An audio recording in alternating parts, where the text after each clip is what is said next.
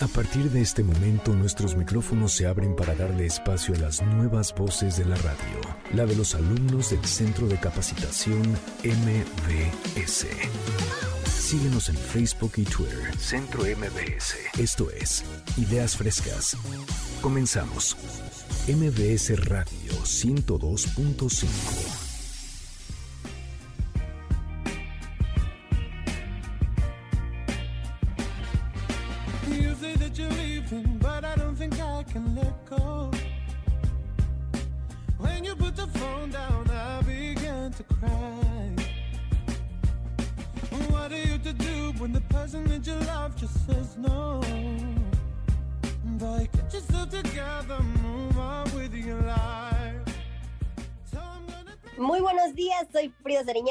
Mexicanita en redes sociales. Es sábado 5 de diciembre y ya estamos listísimos para arrancar una nueva emisión de Ideas Frescas. Estamos muy contentos de acompañarte el día de hoy en esta mañana fría, pero muy interesante con los temas que tocaremos el día de hoy.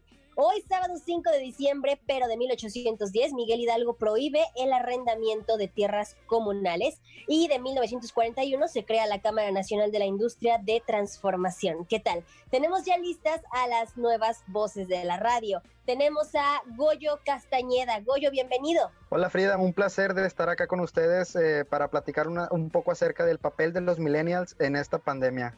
El placer es nuestro, Goyo. Tenemos también a Luis Castro. Hola Frida, muy buenos días a todos los radioescuchas y el día de hoy pues vamos a hablar sobre el rap y la nueva colaboración que hizo Snoop Dogg con Alemán. Tenemos a Itzel González. Hola Frida, soy Itzel González y en esta ocasión yo les estaré hablando sobre la exposición El París de Modigliani y sus contemporáneos. Muchas gracias Itzel, bienvenida. Y tenemos por último a Miriam Reynoso que nos tiene preparada esta sección. El siguiente programa de Ideas Frescas es solo de investigación. No queremos herir susceptibilidades de nuestro amable auditorio. Visiones de lo cotidiano. El diseño gráfico.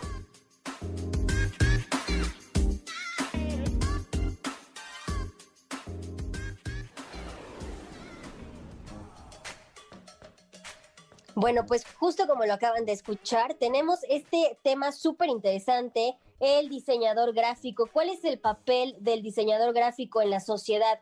Por favor, Miriam, eh, platícanos en primer lugar, ¿qué es un diseñador gráfico?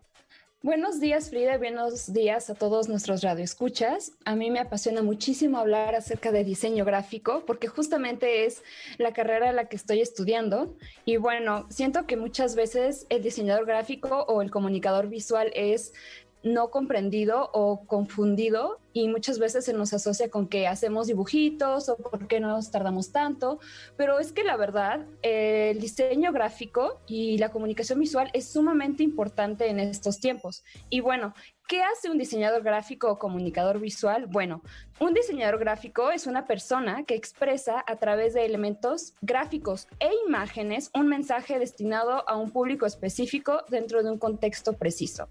¿Eso qué quiere decir? Quiere decir que muchas veces nosotros, como nos comunicamos de manera oral, también lo podemos hacer de manera visual. Lo que vemos mucho son los logotipos, vemos las ilustraciones, incluso vemos los videos y todo eso es diseño gráfico.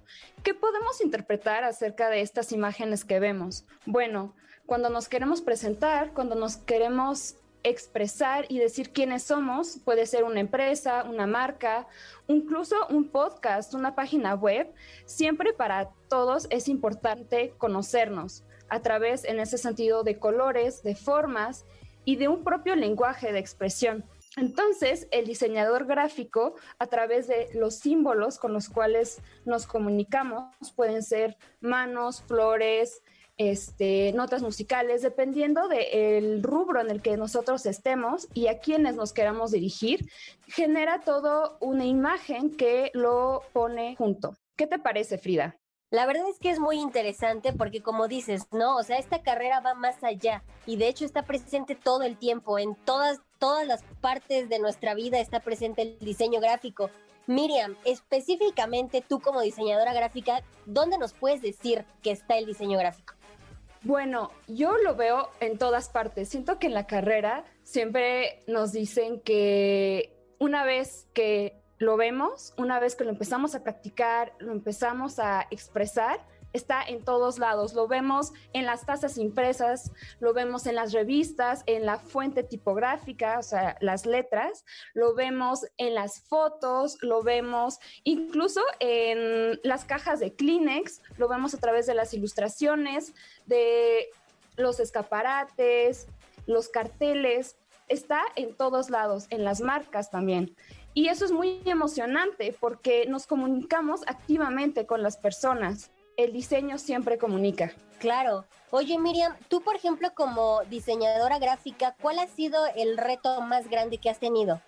Honestamente, yo siento que el reto más grande es poder unirlo todo, poder unir el mensaje que se quiere emitir y decirlo en el lenguaje de la persona que lo va a recibir. Muchas veces nos hablan del público objetivo, nos hablan de que nuestro, nuestra imagen va a ser insertada en un contexto específico, ¿no? No es lo mismo eh, una marca que va dirigida a niños que una marca que va dirigida a adultos, personas que son universitarias, personas de escasos recursos o con un poder adquisitivo más alto y muchas veces lo pasamos por alto, ¿no? Al principio de la carrera, pero una vez que empezamos a trabajar ahí, empezamos a generar proyectos de impacto, nos damos cuenta de lo importante que es tener todos estos elementos en cuenta.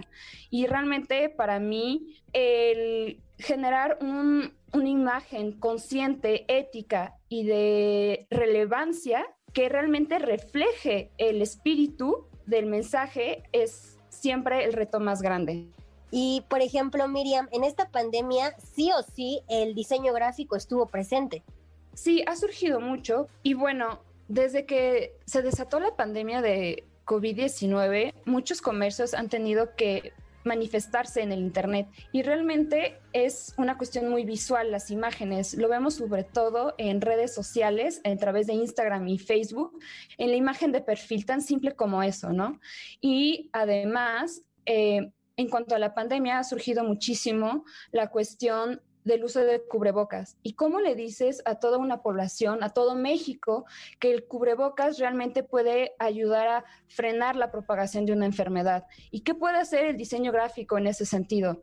Parece a veces como que es muy exterior, que pues no somos médicos, no somos ingenieros, eh, reporteros, pero sí somos comunicadores y las imágenes pues valen más que mil palabras y pueden resumir 500 palabras en un impacto, en un símbolo con lo cual todos podamos conectar. En ese sentido, a mí me emocionó mucho ver la campaña llevada a cabo por Faina Studio, que es un estudio de diseño gráfico en la Ciudad de México. Y esa campaña fue hecha por el gobierno de la Ciudad de México. Esta campaña se llama Lleva lo puesto tiene como objetivo comunicar todas las razones que existen para utilizar el cubrebocas y todos los valores sociales y personales que implica su uso.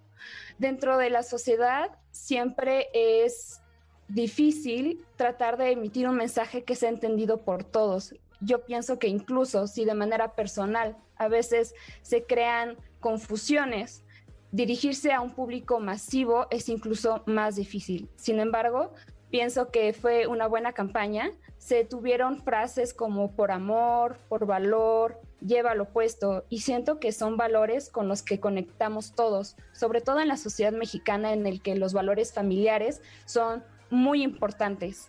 Claro, y justo como mencionas, Miriam, esta parte de que es difícil enviar un mensaje asertivo, porque creo que un diseñador gráfico también tiene una gran responsabilidad, porque ¿qué pasa si eh, de pronto comunica algo que no es lo que se quiere transmitir. Llevan una gran responsabilidad ustedes.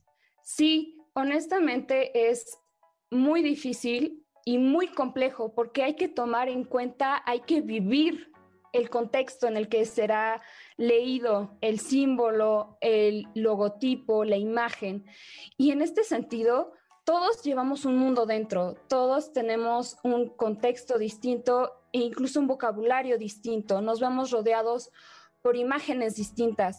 Y entonces esta pandemia ha generado también mucho este problema de la infodemia, ¿no? O de las fake news. Y el diseño justo ayuda a aclarar la información, a volverla más accesible a las personas, ¿no? Es mucho más fácil entender una estadística a través de gráficas que tal vez de manera escrita diciendo 19 millones de personas en lugar de el 45% de la población y todo eso expresado en gráficas. La comunicación visual es mucho más directa, mucho más efectiva, siempre y cuando se entienda el contexto, la población y la persona o institución que emite el mensaje.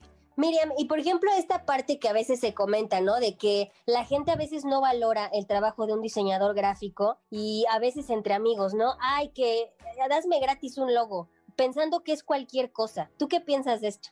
Yo pienso que eso es algo incluso que he platicado con muchos de mis compañeros y es que no solo es importante hacer diseño gráfico, porque muchas veces se queda restringido en nuestra propia esfera de diseñadores, de mercadólogos, de publicistas, sino que hay que hablar de diseño gráfico y hay que decirle a las personas qué es lo que nosotros hacemos y por qué es importante. ¿Por qué es importante un logotipo, un imagotipo? ¿Por qué es importante un color y no otro? ¿Por qué es importante esta forma y no otra? Porque justamente ahorramos mucho proceso de confusión y también el diseñador gráfico y el producto del diseño gráfico, que es una imagen, tiene mucho que ver, como lo he mencionado a lo largo de esta pequeña introducción al diseño, con el contexto. De acuerdo a lo que he investigado, el color blanco significa en la sociedad japonesa muerte, pero en la sociedad occidental, como pueden ser Europa, México, es el color negro el que significa muerte. Entonces, cuando nosotros queremos hablar de ello, queremos comunicarlo gráficamente, las personas no van a entender lo mismo en estos contextos distintos. Si yo voy a Japón y pongo el color negro y pongo muerte, bueno, tal vez por la globalización se pueda entender, pero finalmente, si mi público objetivo son personas japonesas, voy a utilizar el color blanco y no el negro. Y en el otro sentido, en la sociedad occidental utilizaría más el negro en lugar de un rosa o tal vez de un amarillo chillón, ¿no? Entonces, eso ya nada más hablando de color, ya nos habla de una cierta comunicación. Y eso que todavía no nos metemos en la forma, en el espacio. Siempre en la carrera también nos dicen, no es lo mismo poner un punto, que es la abstracción más grande que podemos hacer de una idea y de incluso en imagen, un punto arriba no es lo mismo que un punto abajo. Un punto arriba parece que flota y un punto abajo parece que es pesado. Un punto grande en un lienzo chiquito va a parecer enorme, pero ese mismo punto grande en un lienzo tres veces el tamaño del punto podría parecer tal vez un punto más chico. Entonces, bueno, realmente el diseño gráfico está en todas partes, comunica a través de muchísimos elementos y es inmediato. Y eso es lo que a mí me gustaría que, que se quedaran, que estamos aquí para ayudar a todos. Esto no es una cuestión de élite, porque también el diseño a veces es asociado con que es caro y más que caro es simplemente hablar, hablar con imágenes. Y claro, y más que caro, complejo. Sí, es muy complejo y cuando nosotros ya vemos una marca ahí, una empresa, un podcast incluso, y lo vemos ya, ahora sí que al aire o en el contexto, no, a veces no vemos el trabajo que lleva detrás, lo vemos a veces tan evidente, tan sencillo, tan directo, pero es justo toda esa, todo ese impacto, toda esa dirección que refleja un gran pensamiento detrás y un gran esfuerzo porque se entienda y por generar un impacto y un cambio de actitud. Totalmente. Miriam, la verdad es que, como dices, es una carrera muy compleja, muy difícil. Si tienen amigos diseñadores, por favor no regateen los trabajos. De verdad, eh, valoren el esfuerzo que Miriam nos, nos cuenta que hay en esta, en esta carrera, ¿no? Eh, Miriam, ¿cómo te podemos encontrar en redes sociales? Bueno, a mí me pueden encontrar nada más en Instagram. Me encuentran como arroba MYVES984. Y ahí podrán ver algunas ilustraciones mías, algunos textos. Me gusta mucho la poesía, las letras y próximamente también estaré publicando algunas infografías de ciencia. Perfecto, pues ahí estaremos siguiéndote, Miriam. Muchísimas gracias. Estás en Ideas Frescas 102.5 en Instagram, Facebook, Twitter, arroba Centro MBS. Soy Frida Sariñana, Frida la Mexicanita en redes sociales. Vamos a una pausa y regresamos.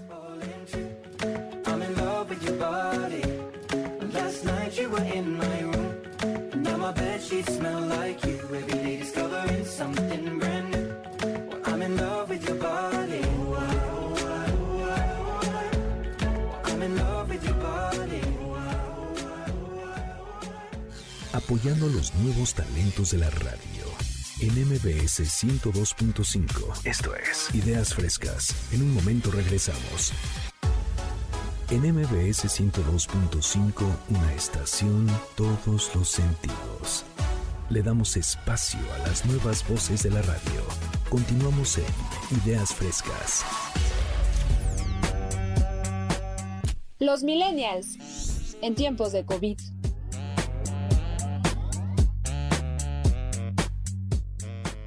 Y ya estamos de regreso aquí en Ideas Frescas. Yo soy Frida la Mexicanita en redes sociales y para todos los millennials que nos están escuchando, que el 22% de la población es millennial y vamos cada vez más superando a los baby boomers. Vamos a comenzar recordando cada una de estas generaciones. Goyo. Hola, muy buenos días a toda la gente que ya va rumbo a sus trabajos. Espero que anden muy bien aquellos que la van amaneciendo. Antes de iniciar a hablar del tema, hay que, hay que saber a qué generación los millennials pertenecen pues antes que ellos están, como nos dijo Frida, los baby boomers, que son aquellos jóvenes de 1946 y 1964 que podrían ser nuestros abuelos. La generación X de 1965-1980, una de las generaciones más odiadas de la historia.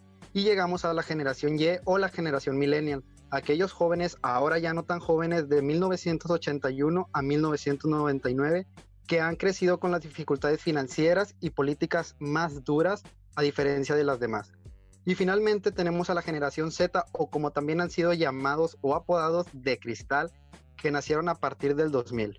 Pertenecer a cierto grupo de edad no te obliga a sentirte parte de esa generación, pero esto nos encaminará para analizar un poco acerca del lugar de los millennials en tiempos de COVID-19. Perfecto, Goyo. Pues mira, justo como comentas, ¿no? Ha sido una, pues una generación que no la ha tenido tan fácil y creo que va alcanzando su madurez.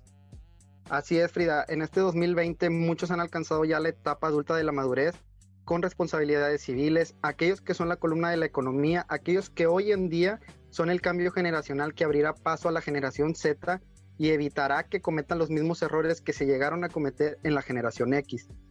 La sociedad nos da la oportunidad, porque me incluyo obviamente, de hacer ese cambio de mentalidad en costumbres, en alimentación, en ejercicio, en política, en sexualidad y demás tabúes que por miedo o desconfianza jamás se tocaron en generaciones pasadas. Son aquellos que se jubilarán sin pensión, aquellos que hoy en día la pandemia nos pone contra las cuerdas, pues el encierro ya es un causante de estrés, cansancio, en el peor de los casos suicidio y sobre todo incertidumbre por trabajo, relaciones, las fiestas para aquellos que aún se preguntan qué pasará con los antros, con con los sábados de fiesta, de joda, o sea. Claro. Oye, Goyo, y tú, por ejemplo, como joven, yo también, ¿verdad? Como joven, como millennial, ¿tú cómo vives todo este cambio de mentalidad? Pues es una sensación de que los jóvenes mm, llevábamos ya unos cuantos años mutando, no se sabe si consciente o inconscientemente para hacerle frente a la llegada de algo así, es inevitable yo pienso que hemos creado rutinas, técnicas y herramientas que se han ido convirtiendo como básicas e imprescindibles para sobrevivir a la pandemia, que hoy son tan comunes y cotidianas como echarle vodka de tamarindo a un refresco. ¿Tú, ¿Tú crees, Goyo, que la generación millennial estaba preparada para la pandemia?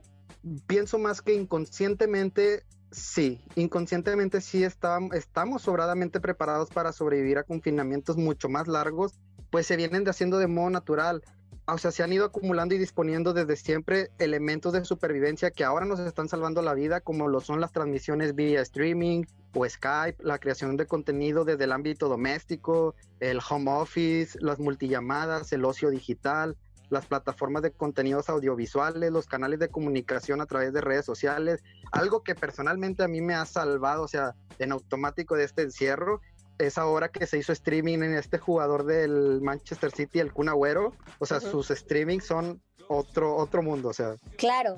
Claro, y es que al final este tipo de, tecnologías, pues es lo que nos ha salvado la vida, ¿no? Como dices, home office, pero este entretenimiento que a lo mejor en otra generación no se vivía. Por ejemplo, eh, otras generaciones, ¿cómo hubieran pasado o cómo pasaron este confinamiento, Goyo? Personalmente soy una persona muy allegada a los adultos mayores, a los baby boomers y, realmente al, platicar con ellos, al convivir un poco de lejos con ellos por la sana distancia, es demasiado difícil. Ellos están acostumbrados a salir, a conocer, a charlar personalmente, a conocer gente, mientras que nosotros, eh, la generación millennial, hemos hecho, personalmente he hecho amigos, del, tengo amigos en el DF, tengo amigos en Puebla, tengo no te miento, tengo amigos hasta en Cuba, en Argentina, que, gracias a las redes sociales puedo estar en contacto con ellos y saber un poco más. A diferencia de ahora, incluso mi, madre, mi padre, o sea, no, no, se hallan estando en la, en la casa. O sea, es algo muy difícil. Dudo que, que pudieran mantener en los años 80 y 70 una situación como la que se está viviendo hoy en día. Totalmente. Tiene sus ventajas ser millennial porque sobrevives a este tipo de cosas, pero también creo que de los millennials hay mucho que aprender, ¿no? Creo que hay, hay cosas que nosotros como jóvenes hemos dejado al mundo. ¿Tú qué, tú qué piensas, Goyo? La verdad es que sí, eh, pues existe un sector de estos millennials que no la pasan igual pues la generación con las expectativas más altas, los millennials, se han convertido en la generación perdida, la de los sueños rotos, que empezaban a levantarse durante la pandemia del, coronavirus, que, se ha llevado esperanzas, el trabajo de muchos, eh, los negocios de demasiados millennials de los 80, del, de, como te decía, del 81 para adelante, que son los que ya, ya raspan la edad de los 40 años. Hace tiempo decir la palabra millennials era sinónimo de fascinación y modernidad, de las promesas del nuevo milenio, pero hoy pinta un paisaje de sueños frustrados y expectativas pulverizadas pues ahora boca un futuro sin buenas jubilaciones, un paisaje de jóvenes de barbas blancas viviendo al día prácticamente. Claro, o sea, justo, ¿no? Creo que también ser millennial tiene sus desventajas, tiene su parte oscura, su parte difícil, porque antes creo que nuestros abuelos, nuestros padres a los 26, 27 años ya tenían departamento, ya tenían familia, ya tenían hijos y nosotros aquí viendo series, ¿no? Así es, Frida. De hecho, existe un, tema que se llama la tragedia de los millennials, que se compone de tres actos. El primer acto es el de las expectativas que habrían ido creciendo hasta hacerse poco menos que realizables. Si los abuelos, como tú comentas, hubieran estado satisfechos con un techo, dos comidas por día y los padres un buen empleo y unas vacaciones en verano, a los millennials se nos habría inculcado ir más allá, de buscar una vida plena, creativa, original y muchas veces no exenta de fama y gloria las altas expectativas millennials han sido presa muchas veces de burla y de caricaturas por parte de generaciones rivales. Pero las altas expectativas quizá no hubieran tenido tanta importancia si el suelo económico no estuviera desvanecido entre 2008 y 2011, que este vendría siendo el segundo acto de la tragedia millennial. Los millennials nos hicimos adultos en la etapa más dura de la economía no solo de México, sino de Estados Unidos, donde también impacta directamente en la mexicana. Hoy en día una de las preocupaciones más grandes y también es el tercer acto de la tragedia es ese, el poder adquisitivo. Pues hoy en día una casa en Estados Unidos cuesta un 35 a 40% más que hace 40 años y en México más de un 45% más difícil. Este tema no me voy a meter muy a fondo porque es hablar de números, de números, de números y la verdad pues no esta, esta era la situación de los nacidos en los 80 y primera mitad de los 90, cuando hace aproximadamente cinco meses dio comienzo el tercer acto, volumen 2, que viene siendo la pandemia del coronavirus, que no ha dejado ningún sector social o económico indemne, pero diferentes cifras indican que son los millennials, una vez más, los que han absorbido el grueso del golpe. La verdad es que justo como dices, todo se ha complicado, ahorita con la pandemia mucho más, eh, justo, ¿no? El poder adquisitivo de un millennial no es para nada lo que, lo que era antes, lo que se tenía antes.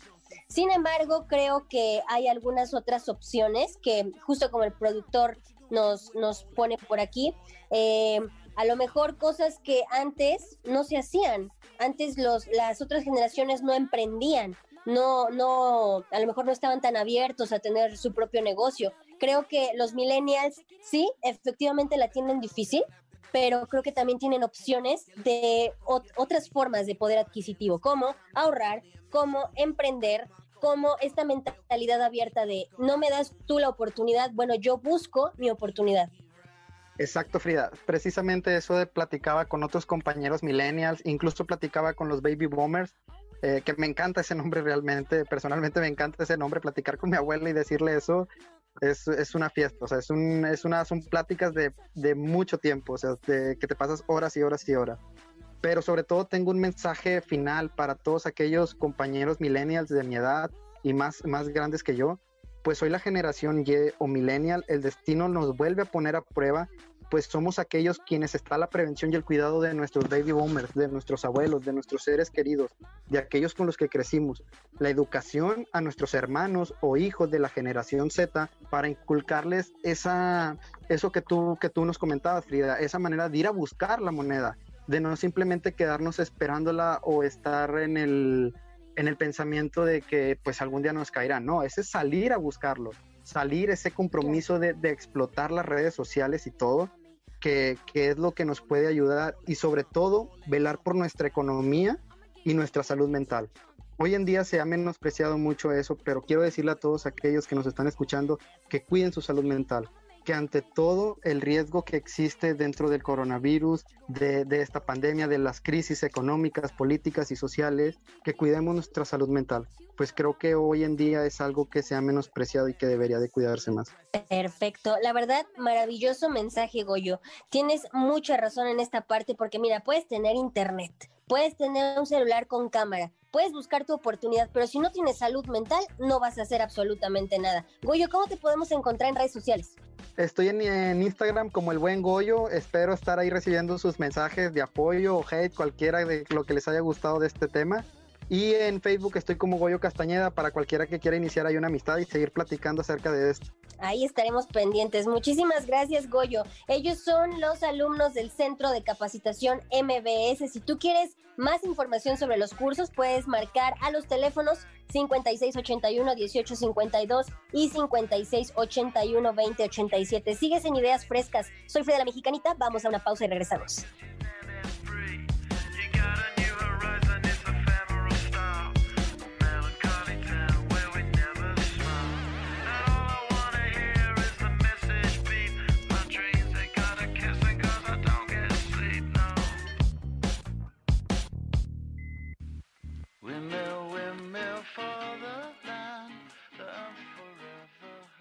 Apoyando los nuevos talentos de la radio. En MBS 102.5. Esto es Ideas Frescas. En un momento regresamos. En MBS 102.5, una estación, todos los sentidos. Le damos espacio a las nuevas voces de la radio. Continuamos en Ideas Frescas. Poniendo en alto el rap mexicano.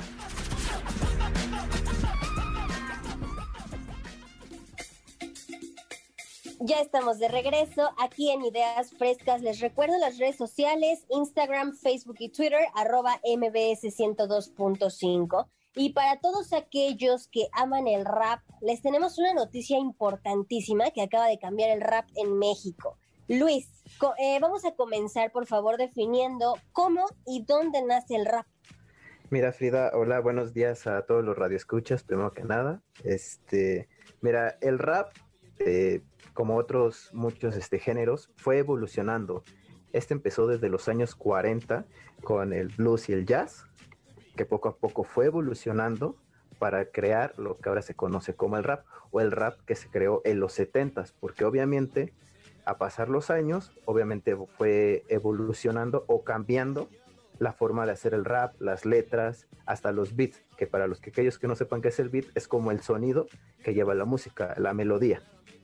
Y pues bueno, el rap nace en el Bronx, ahí por parte de los este, afroamericanos de allá del Bronx, allá en Estados Unidos, exactamente en Nueva York. No importa si nunca has escuchado un podcast o si eres un podcaster profesional. Únete a la comunidad Himalaya. Radio en vivo. Radio en vivo. Contenidos originales y experiencias diseñadas solo para ti. Solo para ti. Solo para ti. Himalaya. Descarga gratis la app pero esto fue a finales de los 70, como ya lo había mencionado, empezó el, proceso de esto hacia los años 40. Prácticamente la, el inicio del rap fue con el término de la música disco.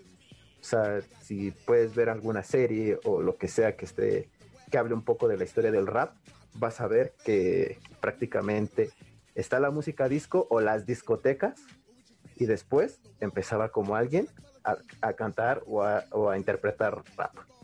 Esto empezó con Sugar Hill Gang, que sacó, bueno, fue el, primer grupo que, que, se animó ya a hacer este, este, este concepto de rap en los años 70, exactamente en 1979. Que bueno, eh, como yo lo veo y siempre lo he dicho, va a ser este, la evolución que va a haber de, de un sonido o de un estilo de música, siempre va a ser de un tiempo y una forma. Si tú vas a hacer este, una variación de música, yo creo que tú la de saber, Frida, porque sé que eres este, intérprete. Obviamente quieres innovar, pero tiene que ser en un momento justo para que tenga el impacto. Claro, la verdad es que el éxito de tu canción va a tener mucho que ver con la etapa que estás viviendo, ¿no? El, el momento en el que estás en la historia de tu vida. Entonces creo que sí, justamente el rap creo que tuvo éxito por esa cuestión, porque el rap se caracteriza mucho por la crítica al modelo político y demás. Sí, sí, sí. mira, yo creo que los 70 fue como el inicio de, pero su boom, que lo llevó de manera internacional, fue en los años 90. Como tú lo dices, fue, fue una forma de expresar, de criticar a la forma en cómo se vivía eh, en una sociedad, en un barrio, que en este caso regularmente era en Estados Unidos, como lo ha hecho en el Bronx, y era, pues eh, se dio con, con, grandes artistas o, con grandes leyendas que, que, dieron la pauta o que dieron este, ese nombre del rap a nivel mundial.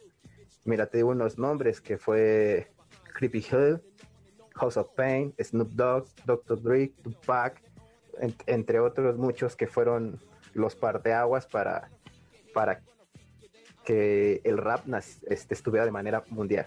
Y te digo, realmente las letras siempre hablaban como la violencia, drogas, mujeres, y en otros casos como, como hay bandas que, que, empezaron, que te voy a decir el nombre, que es de NWA, que en inglés es Niggas Will in an Actitude, o Niggas con Actitud, que, que fue una de las, de las agrupaciones más importantes de, crítica que se hacía hacia la política y hacia la autoridad, en este caso la policía, por las, por las discriminaciones que se vivían en Estados Unidos, que como sabemos, pues no es nada nuevo, ¿no? Y por ejemplo, Luis, o sea, al final creo que el rap se caracteriza por esa situación, pero ¿qué es lo que le da estilo a cada rapero? Por ejemplo, Snoop Dogg. Mira, yo creo que el estilo que le da Snoop Dogg es este el beat y la forma en que él como canta. O sea, sabemos que Snoop Dogg es este fiel seguidor, o bueno, este no encuentro la palabra correcta, pero para, para decirlo que sería es este eh, un rapero que le gusta hablar sobre su situación, la situación que vive y sobre la marihuana.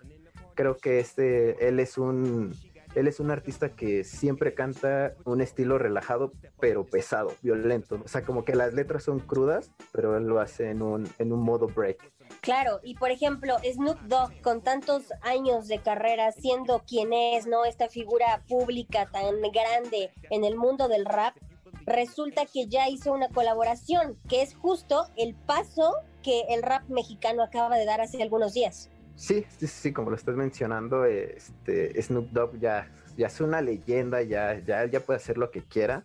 Obviamente, este, esta colaboración es con Alemán, que es uno de los, de los raperos más importantes en la actualidad en México. La, la está rompiendo hace poco, el año pasado, de hecho, fue, este, estuvo en los Miau de MTV, ganando premios. Y ahorita actualmente está en las listas número uno de Spotify, de Deezer, de Apple Music, este, y entre otras, que, está en los primeros lugares con su nueva colaboración. Digo, Snoop Dogg el año pasado, no sé si sepas, pero hizo una colaboración con la banda MS.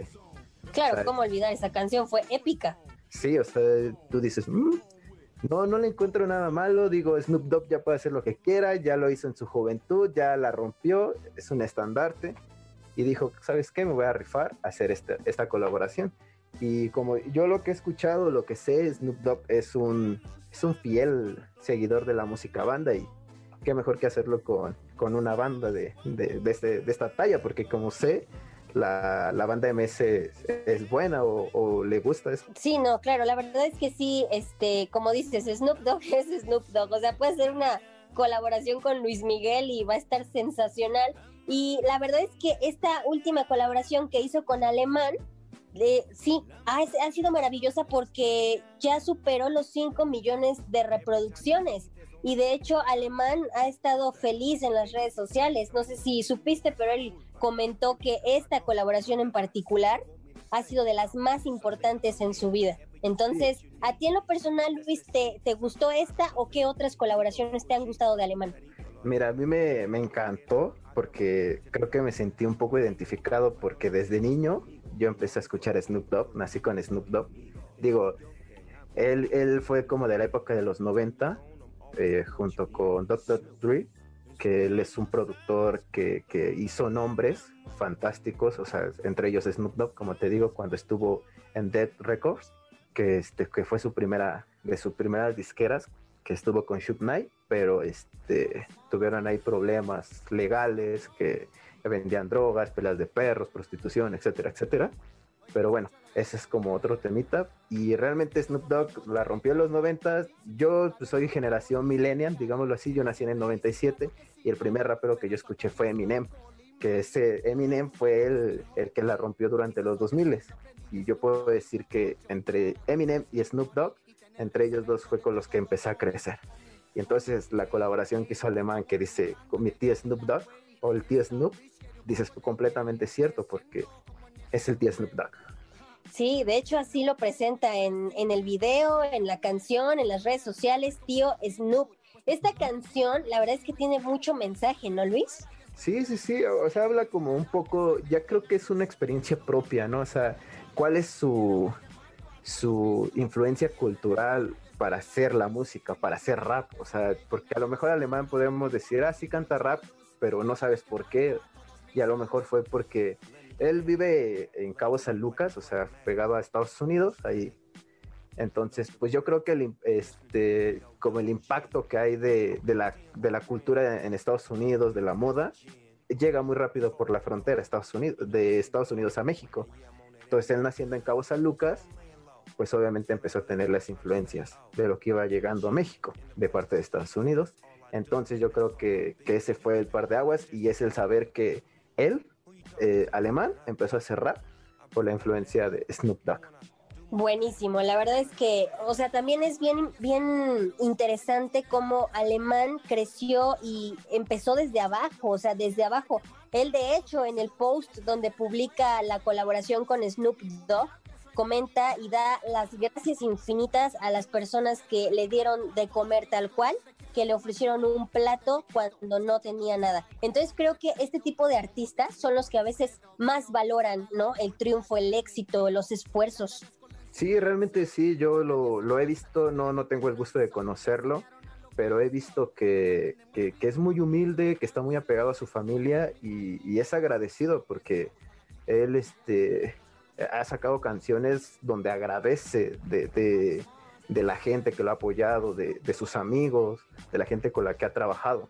Y yo creo que, esta colaboración es este, un, un gran logro por parte del rap mexicano, porque obviamente no, no voy a demeritar a otros raperos, pero creo que ya este, medirte a las grandes ligas, o sea, meterte con una leyenda es este. Ya es, ya es hablar de otra cosa. Digo, además de que Alemán ha hecho otras colaboraciones con Zetangana. Hace ratito que estaba platicando con Goyo, me recordó la, la que acaba de hacer con, con Trueno, que es un rapero. Bueno, era freestyler, o bueno, que, que para los que no sepan es como él empieza a improvisar para las batallas de rap, que, hay una liga profesional en, en, Argentina o a nivel Latinoamérica.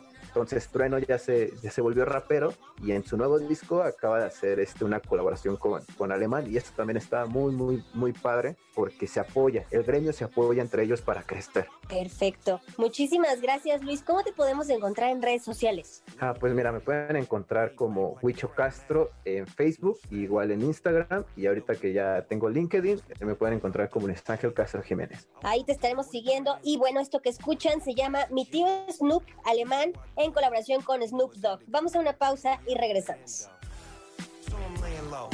feeling good, trying to stay out. G, in the place to see, cause that's all I do, and that's all I be. Now you can agree or disagree. Who you talking to? Not me. I break that down. And when I do my thing, this is the thing. Check it out. que me muera y esté en la cruz. En mi funeral que suene Gina Yus. Todos con caguamas y mucha luz. Quiero ver quemando a todos mis. El día que me muera y esté en la cruz. En mi funeral que suene Gina Yus. Todos con caguamas y mucha luz. apoyando a los nuevos talentos de la radio. En MBS 102.5. Esto es Ideas Frescas. En un momento regresamos. En MBS 102.5, una estación, todos los sentidos. Le damos espacio a las nuevas voces de la radio. Continuamos en Ideas Frescas. El arte imposible. Más cerca de ti. Ya estamos de regreso aquí en Ideas Frescas. Yo soy Frida la Mexicanita en redes sociales y el arte, por supuesto, que no puede faltar en este programa y por eso vamos a platicar de la exposición El París de Modigliani, una obra que es totalmente imperdible. Para eso tenemos a Itzel. Itzel, por favor, platícanos sobre esta obra tan bella. Hola Frida y sobre todo hola a todos nuestros radioescuchas. Así es, eh, como ya lo mencionaste, el París de Modigliani y sus contemporáneos es una exposición organizada y está actualmente eh, en exposición en el Museo del Palacio de Bellas Artes.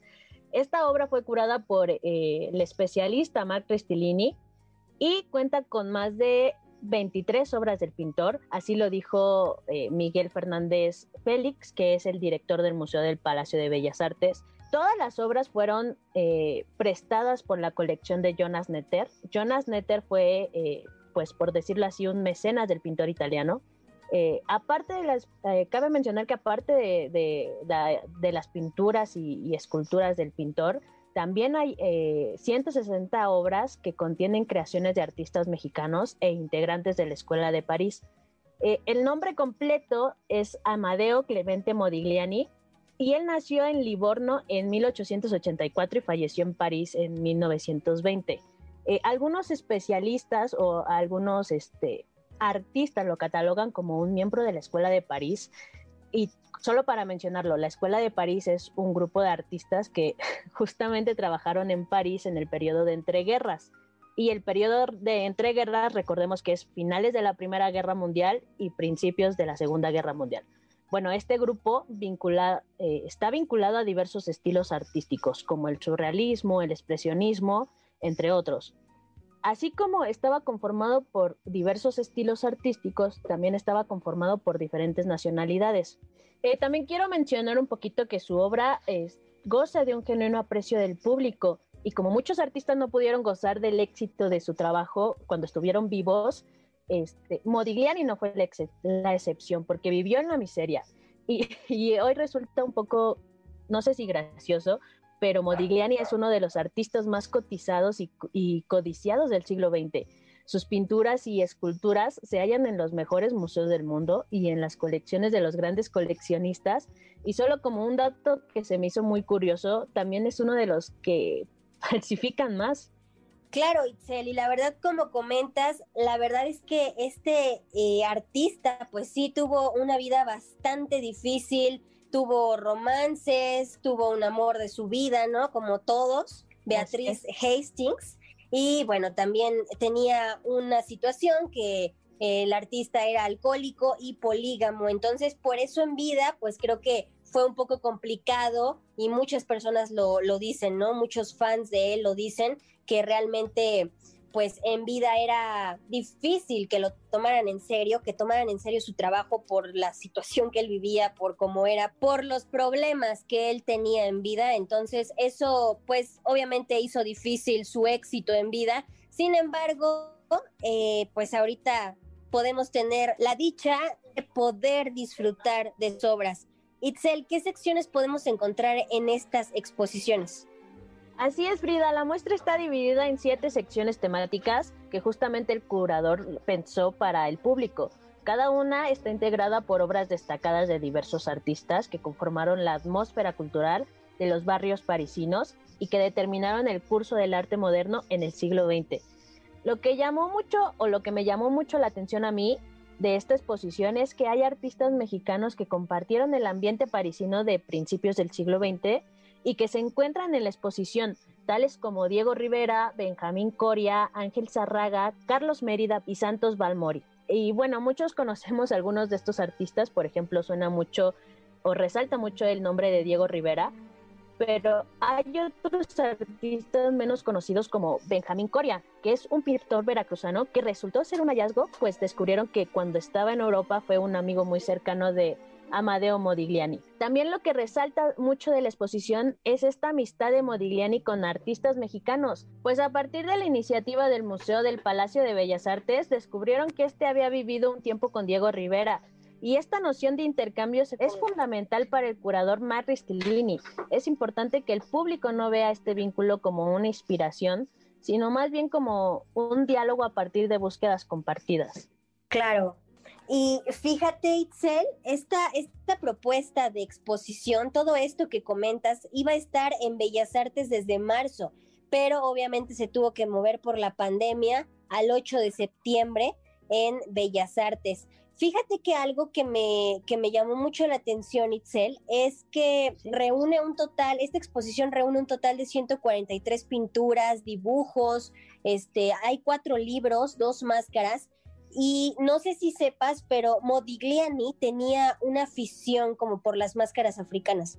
Así es, Frida, el artista tomó la inspiración del arte africano, sobre todo las máscaras africanas, como lo acabas de mencionar, ya que causaron una profunda inspiración en la obra de Modigliani, en sus trazos y más aún en la escultura, evocó aquellos rasgos abstractos que tiene y este pintor se caracteriza mucho por una sensación de melancolía. Se consagró como un grandísimo pintor porque tiene un sello propio, es reconocible a primera vista. Con este sello me refiero a que siempre alargaba el cuello de sus modelos y en muchas ocasiones distorsionaba la figura humana y esto brindó contraste en muchas de sus obras e incorporó el influjo del África negra. Recordemos que a inicios del mismo siglo XX eh, se había eh, presentado una exposición sobre arte primitivo que incluyó varias esculturas y máscaras africanas que impactaron al mundo en general. Por ejemplo, Picasso lo derivó en el cubismo y Modigliani lo usó como una inspiración en el diseño de sus obras. Totalmente. La verdad es que creo que es una obra que no se pueden perder. Es una obra que, como dice Itzel, junta demasiado arte, arte de mexicanos, historia que ni siquiera conocías de Modigliani, y creo que es todo un honor poder tener esta exposición en Bellas Artes. Así es, Frida. La exposición el, el, París de Modigliani, a mi perspectiva, es más que una retrospectiva del italiano, porque comprende también obras de artistas que quizá pocos conocíamos entre el público, pero que jugaron un papel fundamental en la transición del impresionismo a las vanguardias y con quienes Modigliani evolucionó. Y si lo pensamos un poco, eh, es irónico que esta exposición llegó en medio de la pandemia a México, ya que el artista falleció en el contexto de la gripe española. Pero bueno, más allá del mito como ya lo es Amadeo Modigliani, les recomiendo muchísimo que vayan a ver la exposición antes de que la quiten, que es el 31 de diciembre Créanme que vale mucho la pena y contemplar su obra nos recuerda la belleza de la vida después de casi un año en confinamiento que muchos hemos vivido por el COVID-19. Y también recuerden que si van a ir a una exposición tengan las medidas eh, necesarias, por favor. Claro que sí. Itzel, eh, ¿cómo te podemos encontrar en redes sociales? Eh, solo estoy en Twitter, me pueden encontrar como arroba itzel-gc. Perfecto, Itzel. Pues ya lo saben, si ustedes quieren ver obras de cuellos largos, ojos almendrados, bocas pequeñas y mucho arte combinado con el mexicano, tienen que visitar la exposición de Modigliani. Ellos son los alumnos del Centro de Capacitación MBS. Muchas gracias, Itzel. Gracias, Frida. Hasta luego. Gracias, Miriam Reynoso. Muchas gracias Frida y a todos los radioescuchas que están aquí este sábado 5 de diciembre. Muchísimas gracias. Muchas gracias también a Goyo Castañeda. Muchas gracias Frida y un saludo a todos los radioescuchas desde la ciudad de las montañas, Monterrey, Nuevo León. Muchas gracias Goyo por tu participación. Gracias también a Luis Castro. No, muchas gracias a ti, Frida. Un gusto platicar otra vez aquí contigo. Y pues nada, disfruten de la música, ya sea rap, hip hop, lo que sea. Eso es muy, muy bueno para la pandemia. Saludos. Muchísimas gracias a todos. Un honor tenerlos aquí con nosotros. Ellos son las nuevas voces de la radio. Yo soy Frida Sariñana. Yo me despido, pero los dejamos en esta segunda hora de ideas frescas con más talento con Lalo Ruiz, con muchísimas más voces. Gracias a Arturo Chávez en la producción, a Mario Ontiveros en los controles. Cuídense mucho, por favor. Nos escuchamos en otra emisión.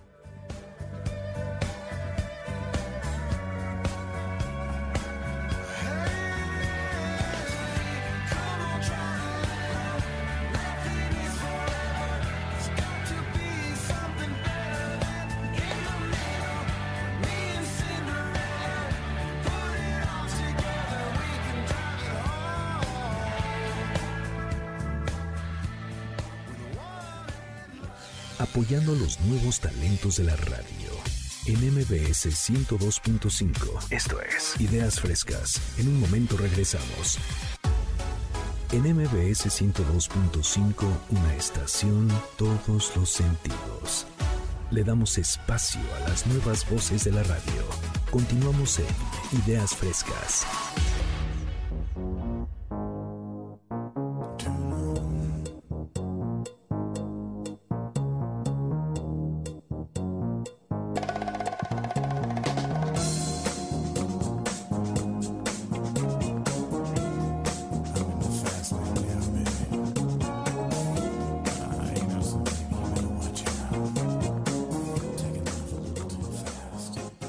Gracias, Frida Sariñana, por darnos la estafeta para arrancar esta segunda hora de Ideas Frescas.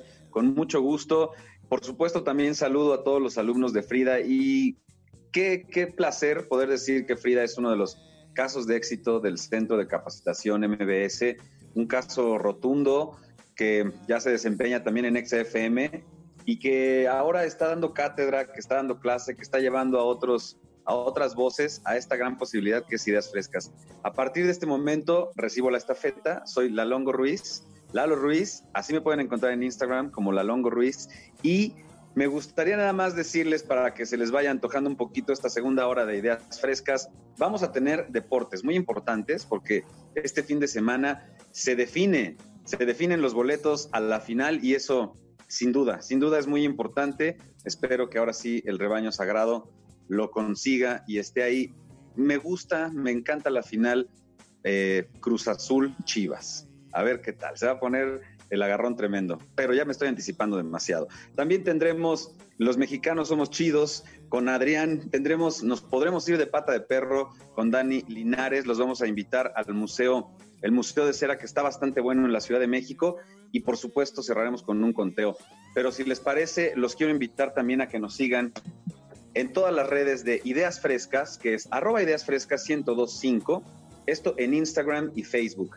Pueden encontrar fotografías, todo lo que compartimos también, algunas buenas ideas, por supuesto, en, en estas redes. Y también tenemos arroba Centro MBS para Twitter o arroba MBS 102.5 para estar ya en conexión total con eh, MBS Radio y también tenemos en Instagram y Facebook la misma dirección. Así es que escriban en este momento, compartan con nosotros y sobre todo escucha porque tenemos esta segunda hora de ideas frescas. Soy Lalo Ruiz y ¿qué les parece si arrancamos con la actividad deportiva?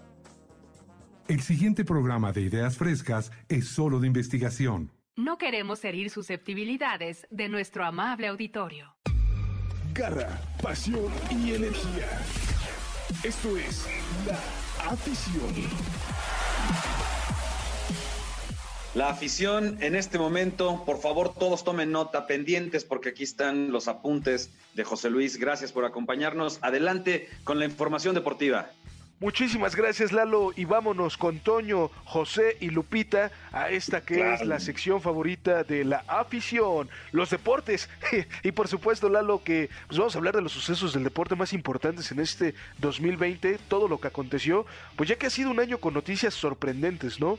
Eh, estamos a menos, a menos de un mes de finalizar este 2020, un año que hemos vivido de todo, entre risas, eh, lágrimas y pues prácticamente suspensión de todas las ligas, el deporte a nivel mundial eh, tuvo, tuvo un parón. Y pues bueno, estamos en espera de que este virus que aqueja el mundo se extermine pronto, aunque después de esto pues ya nada va a ser igual, puesto que ahora tomamos más conciencia para cuidar nuestra salud, para cuidar la salud de nuestros allegados y por supuesto evitar que esto vuelva a pasar, Pero ¿cómo comenzamos el 2020? Tal parece que iniciamos el año con el pie izquierdo puesto que en enero el mundo del deporte ráfaga se paralizó con la muerte del elemento de Los Ángeles Lakers, Kobe Bryant, quien tuvo un accidente de helicóptero y lamentablemente él y su hija, eh, pues bueno, perecieron en el accidente.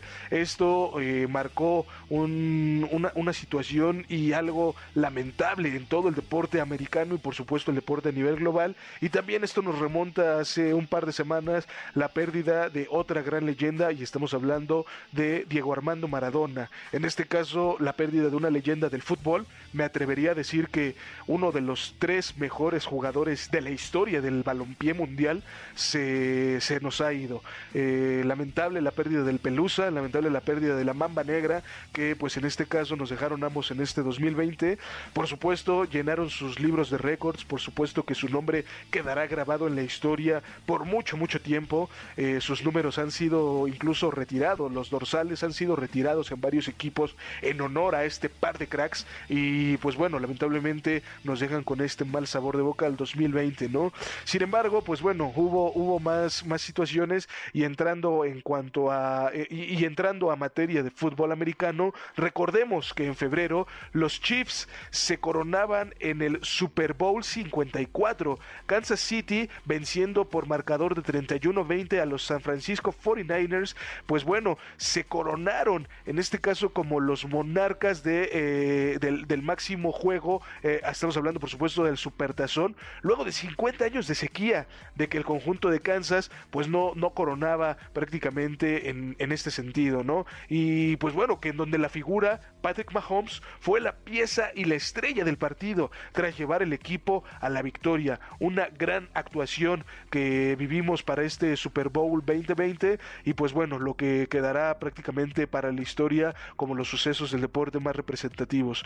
Ahora vamos a hablar qué es lo que pasó en el mes de marzo, pues las puertas de los estadios, particularmente la Liga MX, empezaban a cerrarse. Esto fue en la jornada 10, bien recordarás cuando se enfrentaron Cruz Azul y América, en donde protagonizaron el último juego del torneo Clausura 2020, que dejó como superlíder al Cruz Azul, pero que realmente no hubo un campeón, no hubo una coronación en el torneo, reiteramos por el parón que hubo a nivel global. A partir de, de ese momento, pues todo se torna gris. ¿Y qué es lo que pasó? También la UEFA Champions League se suspendía varios futbolistas arrojaban positivo por la prueba de coronavirus y todos los eventos deportivos se cancelaron. Eh, pues, claro, poco a poco fueron días de tensión y miedo pues para el deporte mundial, ¿no, Lalo? Puesto que nuestra atención estaba enfocada en la información de nuestras autoridades de salud que pues, realmente afrontaron la pandemia de una manera muy, muy profesional. En mayo, pues la emoción regresaba a nuestras vidas. La Bundesliga nos hacía vibrar con la magia de volver al balompié y hacer rodar el balón. Esto era inevitable. Pues vimos, por supuesto, coronarse a la máquina bávara, el Bayern Múnich, campeón del torneo más importante a nivel clubes de mundialmente. Estamos hablando de la Champions. Y por supuesto que para junio, pues bueno, poco a poco los equipos del fútbol mexicano y la Liga Española comenzaban a verse de regreso a los entrenamientos. Fue así como la vida nos sonreía, pues puesto que en julio la Copa GNP por México nos inyectaba adrenalina y en agosto la Champions League, el mejor torneo del mundo, nos hizo gritar ese gol que ya estaba atrapado dentro de nuestras entrañas, Lalo. Llegó septiembre y la novela de Leo Messi con el Barcelona atrapaba nuestra atención, renovaba o no renovaba el contrato. Decenas de noticias aseguraban que la estrella del conjunto español pues le pondría fin a su, a su contrato, ¿no? Eh, sin embargo, el 10 del Barcelona optó por seguir jugando con el equipo blaugrana. Sin embargo, pues todas las expectativas y todos los reflectores están sobre él en este año que se avecina 2021, dado que su contrato termina y todavía no ha habido una renovación. A pesar de que las pláticas y las charlas siguen avanzando, pues no se ha determinado todavía el futuro de la pulga que está incierto, ¿no? De igual manera, vamos a ver cómo culmina este torneo tan atípico y raro, pero que nos ha dejado un buen sabor de boca. Estamos hablando del Guardianes 2020, Lalo, en donde, pues bueno, actualmente están jugándose el pase a la final tres equipos denominados los tres equipos grandes de México y por supuesto el equipo que se ha considerado o se ha destacado como un equipo también grande en los últimos tiempos. Estamos hablando de León, Pumas, Cruz Azul y las Chivas Rayadas del Guadalajara, quien al día de hoy están buscando estos cuatro equipos, reiteramos, el pase a la final del Guardianes 2020. ¿Quién se va a levantar con el título? ¿Quién va a ostentar el título del campeón? Recordemos que el actual campeón y el, y el vigente al día de hoy es Monterrey, que pues bueno, no tuvo el mejor de los torneos. Eh, recordemos que hace un par de semanas su técnico Antonio Turco Mohamed fue cesado de la institución de los Rayados para dar paso a un nuevo proyecto. Entonces, pues bueno, todavía estamos aquí en espera de ver qué es lo que va a pasar con este Guardianes 2020 y también no olvidemos que se está jugando la CONCACAF Liga de Campeones, la famosa CONCA Champions, en donde todavía tenemos representantes mexicanos. Estamos hablando de que el América estará enfrentando al Atlanta United el próximo miércoles 16 de diciembre y por su parte el equipo de Carlitos Vela, Los Ángeles Fútbol Club, se estará enfrentando a los Cruzazulinos, a la máquina del Cabecita Rodríguez, igual en un duelo que va a sacar chispas. Esto tendrá cita el próximo 16 de diciembre, al igual que el partido previamente citado, y eh, pues bueno, esperaremos y ya se estarían definiendo prácticamente la fase final de esta CONCACAF Liga de Campeones. Entonces, mi estimado Lalo, esto es un poquito lo que nos ha dejado este 2020, eh, reiteramos un año de, de, altas, bajas, risas, lágrimas, pero por supuesto que pues nos mantenemos en pie, ¿no? Con toda la actitud positiva, con todo el deseo de regresar a, las, a las, canchas, de regresar a, todas las arenas deportivas, de regresar con todo ese ímpetu y con todo ese carácter que siempre identifica a los aficionados, ¿no? Todo ese pundonor y toda la alegría que podemos y queremos llevar a los estadios, siempre de una manera sana. Hay que estar al, hay que estar al pendiente de nuestras autoridades, hay que estar muy conscientes de todo esta, eh, de todas estas medidas que se están tomando de manera preventiva para poder eh, llegar a una nueva normalidad, ¿no, mi estimado Lalo? Pero bueno, esto, esto es lo que ha acontecido en, en grandes términos en este 2020 y estamos seguros que el próximo año será eh, un año magnífico. Vamos a retomar muchas cosas que lamentablemente se suspendieron en esta, en esta situación. Y eh, pues bueno, con garra, pasión y energía, me despido de ti, mi estimado Lalito, me despido de nuestro amable auditorio. Este gran año que, pues bueno, a título personal nos ha dejado muchas satisfacciones. No quiero irme sin antes agradecerte, eh, agradecerte todo el apoyo y todo el impulso que nos has brindado. Y nuevamente, gracias a todo el team de MB por permitirnos pues vivir esta experiencia. Te agradezco Lalo, agradezco nuevamente a todos nuestros radioescuchas y si me lo permites quiero aprovechar el foro para darle un gran abrazo y una sincera felicitación a mi hermana que cumple años esta semana. Connie, te quiero mucho, muchísimas felicidades y mi estimado Lalito, gracias. Volvemos al estudio. Buenos días. Gracias a ti, José Luis. Muy buenos días y sin duda nos vamos con las mañanitas 100% dedicadas a tu, a tu carnala y por supuesto a todas las mujeres y a todos los que cumplan años en este día. Felicidades y regresando nos vamos todos de pata de perro al Museo de Cera.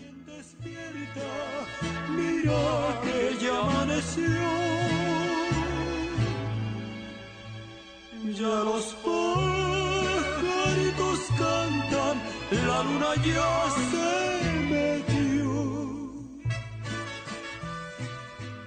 Apoyando los nuevos talentos de la radio. En MBS 102.5. Esto es Ideas Frescas. En un momento regresamos. En MBS 102.5, una estación, todos los sentidos. Le damos espacio a las nuevas voces de la radio. Continuamos en Ideas Frescas. Hoy nos vamos de pata de perro.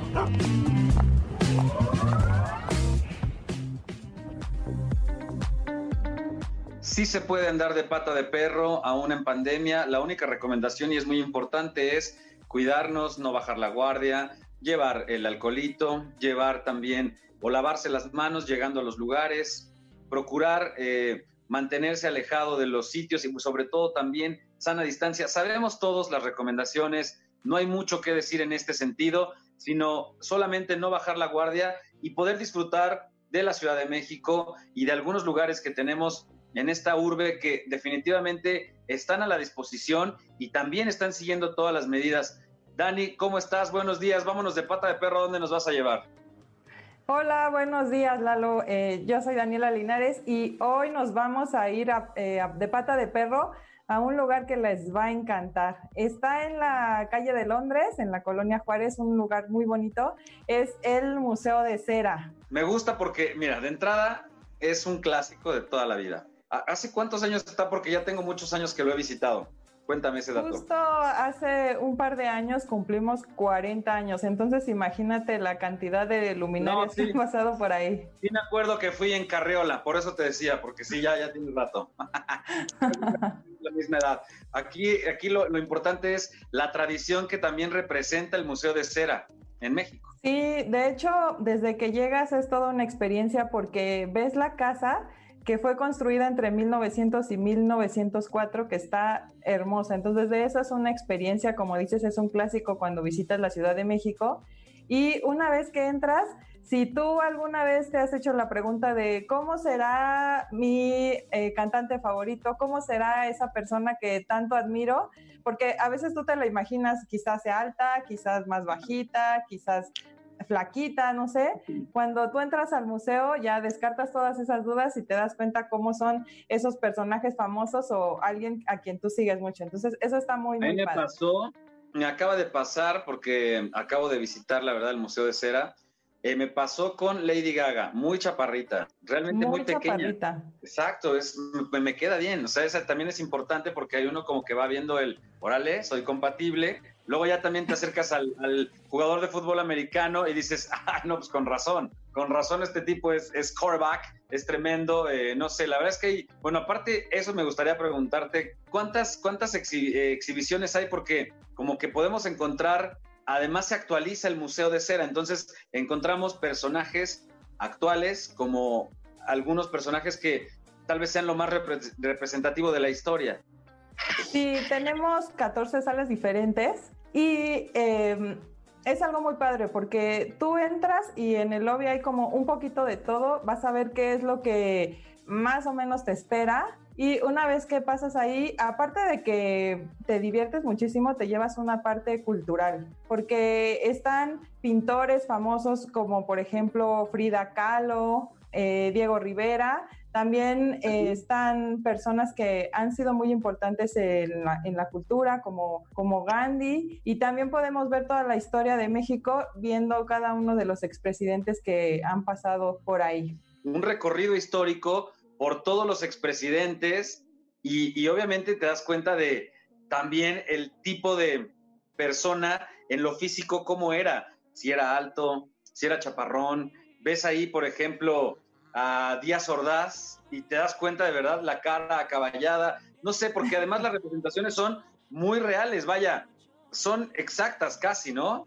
Sí, de hecho es, es padre saber que el taller que hace estas figuras son manos 100% mexicanas y que reciben constantemente capacitación de otros museos del mundo para ir actualizando la técnica. Entonces cada vez se ven más reales y a veces hasta sientes que te van a cerrar el ojo hay sudor, yo les veo luego la, textura de la piel ya, la verdad sorprendente. Y eso que acabas de mencionar sobre la, pudiéramos llamarlo la competencia con otros museos eh, mundiales, la verdad he estado en algunos otros y podría decir que la comparación, o, sea, no, no, hay, no, hay, no hay problema, ¿sabes? El Museo de Cera en México es, yo creo que de nivel mundial. Las figuras son espectaculares, insisto, la actualización es bastante buena, eh, los personajes y como la, la curaduría, porque también las salas se van definiendo como deportiva, como bien decíamos ahorita, la historia de los presidentes. Entonces es un recorrido bastante bueno. Sí, retomando de los expresidentes, justo a veces me dicen, yo pensaba que esta era la sala del terror, como tú dices, de los reptiles. Exacto. Y está ambientado para que tú sientas que como más real, como la situación de que estás ahí, como por ejemplo, eh, donde viste a los papas, que sientes que literal estás como en una iglesia. Cuando recorres la sala del terror, también está, justo está en la parte del sótano del museo, entonces es un recorrido bastante divertido. Sí, la neta está muy bueno. A mí me encanta el Museo de Cera. A los niños también les gusta mucho. Eh, también vemos o vi algunos detalles ahí nuevos. Ahí el Víctor, bastante divertido. Te lo digo porque Adrián es amigo de la familia, entonces nos, nos dio mucho gusto ver esta imagen que tiene también multimedia. Entonces ya hay otro tipo de elementos que se combinan con el, con el, con la cera y dan una, un resultado bastante bueno y bastante novedoso. Sí, es parte de las figuras parlantes que tenemos, las vamos cambiando y eh, bueno, lo que te dice es bastante chistoso, justo el, de, el del Víctor es, es, de los favoritos del público, entonces está, está muy padre, estaría muy bueno que, que lo visitaran y también otra experiencia de ahí del Museo de Cera que le gusta mucho sobre todo a los niños es que puedes hacer una réplica de tu mano en cera. No sé si tuviste la oportunidad esta vez que lo visitaste. Es eh, bastante divertido hacerla. Es bastante divertido y además puedes hacer la figura que quieras, la, el signo de la paz o lo que te imagines. He tenido casos de, de algunos medio groseros, pero en realidad se puede hacer lo que uno quiera y eso es muy bueno, es muy divertido. Tengo una, tenemos una en casa así ya desde hace tiempo.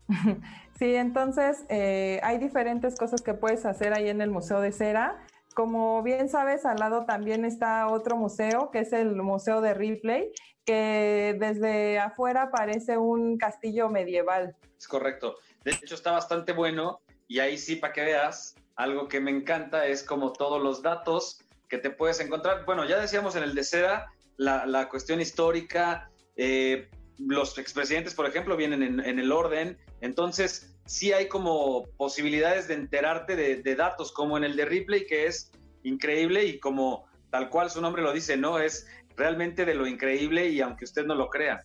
Sí, de hecho, eh, para poner un poco de contexto, hubo una persona que se llamó Robert Ripley y era un caricaturista. Empezó él en, la parte de los deportes y empezó a notar que había cosas muy extrañas y empezó a explotarlo y se dio cuenta que a la gente le atraía muchísimo. Entonces de ahí empezó a viajar por el mundo, de hecho visitó más de 200 países y todo lo que le parecía súper extraño iba haciendo una colección. Entonces ahí en el museo hay una parte de esta colección que es real de él y puedes encontrar cosas súper asombrosas. No sé si viste por ahí unas eh, cabezas reducidas de los indios jíbaro. O sea, te explican cómo es este procedimiento para que llegaran a esta parte y era, era bastante cruel. O sea, para que las cabezas eh, que son reales quedaran justo del tamaño de un puño, es una cosa súper, súper extraña. ¿A ti qué fue lo que más te asombró, Lalo? Pues a mí de lo que más me gustó ahí podría decirte, eh, de entrada el hombre más alto, es tremendo, ahí está justo al principio, pero me, me gustó muchísimo. A mí lo que más me impactó y que creo que además tiene que ver ya con esta cuestión de la transformación del cuerpo es las mujeres africanas que les hacen el cuello alargado. Está neta tremendo. ¿Qué procesos, qué ideas? O sea, la cultura en otros lugares del mundo, cómo es realmente diferente y que, que, exista esta idea de ponerles argollas en el cuello hasta alargarlos como para, no sé, eh, imitar a las jirafas o algo así, es verdaderamente sí, alucinante. Esas, esas mujeres son mujeres que viven en Tailandia, se llaman las mujeres de Padaung. Y ellas lo que hacen es que desde que cumplen cinco años les empiezan a poner anillos en el cuello. Empiezan con cinco anillos y van agregando uno cada año hasta que a veces juntan 25 y el peso de estos anillos son hasta 5 kilos. Entonces lo que hace su cuerpo es que aparentemente parece como que les creciera el cuello, pero lo que pasa es que esta parte de las clavículas se baja. Entonces ah, okay. cuando le quitan estos anillos, pues que parece que, que tuvieran el cuello súper largo y por eso les dicen las mujeres jirafa. En la actualidad ya no tienen por qué hacerlo, pero muchas de ellas pues quieren seguir con esta tradición. Entonces son datos súper, súper asombrosos. Súper asombrosos y como dicen ahí, aunque usted no lo crea. Y también vi otras cosas muy buenas últimamente, eh, realidad aumentada o realidad virtual. Eh, creo que ahí eso ya... Es, está bueno eso. Es ¿eh? una atracción que está desde que abrimos después de la pandemia. Yo creo será en Sí, como agosto, o sea, es completamente nuevo. Es nueva. Y está súper padre, o sea, te pones los lentes de realidad virtual y literal sientes, o sea, no sé qué, cuál haya sido la proyección que te hayan puesto a ti, pero cuando yo me he subido me pusieron una de un péndulo. Sí, esa, justo te iba a decir esa, yo, yo lo conocía, el péndulo tal cual, pero en algún tiempo cuando iba a la feria chafa era el martillo. Entonces, me acuerdo de ese, yo hoy lo conocía como el martillo, para los que a lo mejor lo ubiquen también así, pero efectivamente es un péndulo y da toda la vuelta. O sea, de pronto está así como de un lado a otro y luego ya da toda la vuelta, se siente, de verdad, yo gritaba ahí como, pues como señora, ¿no? Con las manos arriba. Y, ¡Ah! ¡Ah! la verdad es muy divertido. Sí, está de locos porque, ah, o sea, te da toda la sensación de que realmente estás dando toda la vuelta, entonces está, está bastante padre. Y pues algunos otros datos curiosos que puedes encontrar ahí, pues son animales con características únicas, tal vez que tienen eh, dos cabezas o que tienen alguna cosa extraña en su cuerpo. También, como lo mencionaste, está una réplica del hombre más alto del mundo que llegó a medir eh, 2 metros con 71 centímetros y eh, unos eh, cubiertos para caníbales, porque antes en las Islas Fiji era toda una delicia comer carne humana, entonces eh, son algunas de las cosas que, te vas a, encontrar por ahí. Y, todo me falta... Real, todo real, completamente real. Todo real, probado. Y eh, la tercera cosa que te quiero mencionar rápidamente es que ahí también está algo que se llama Viaje Fantástico, que es un simulador en cuarta dimensión. Entonces tú entras eh, y te sientes el protagonista de, ese pequeño corto. Está, de hecho, tenemos uno, navideño muy, muy bonito y tenemos eh, tu silla se mueve, de repente sientes aire, agua, entonces eh, realmente te sientes el protagonista de esa historia. Está, está bastante entretenido para niños y no tan niños. Creo que aquí el punto es recomendarle a la gente la opción de ir a estos, a estos museos, al Museo de Cera en la Ciudad de México, al de Ripley, conocerlos. Creo que además puedes como hacer el recorrido de los dos, no sé si sea como esté en el mismo boleto o algo así, pero la gente lo puede disfrutar, están en el mismo sitio. Sí, está uno del lado del otro y Viaje Fantástico está justo en medio. Entonces, eh, es un recorrido que puedes hacer perfecto en, en tres horas aproximadamente y la verdad es que está súper, súper divertido. Se lo recomiendo mucho para niños y no tan niños. Exacto, y además aquí no hay nada que tocar.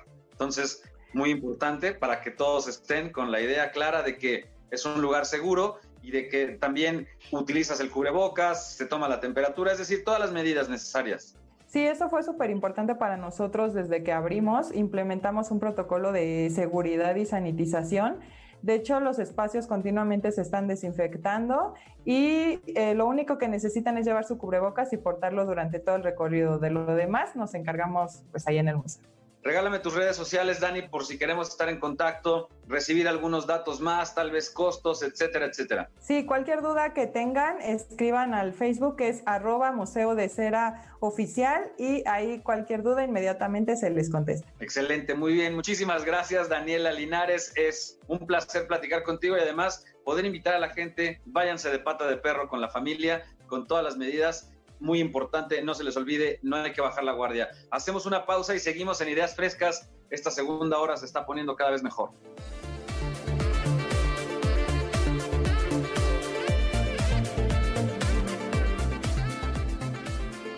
Apoyando los nuevos talentos de la radio.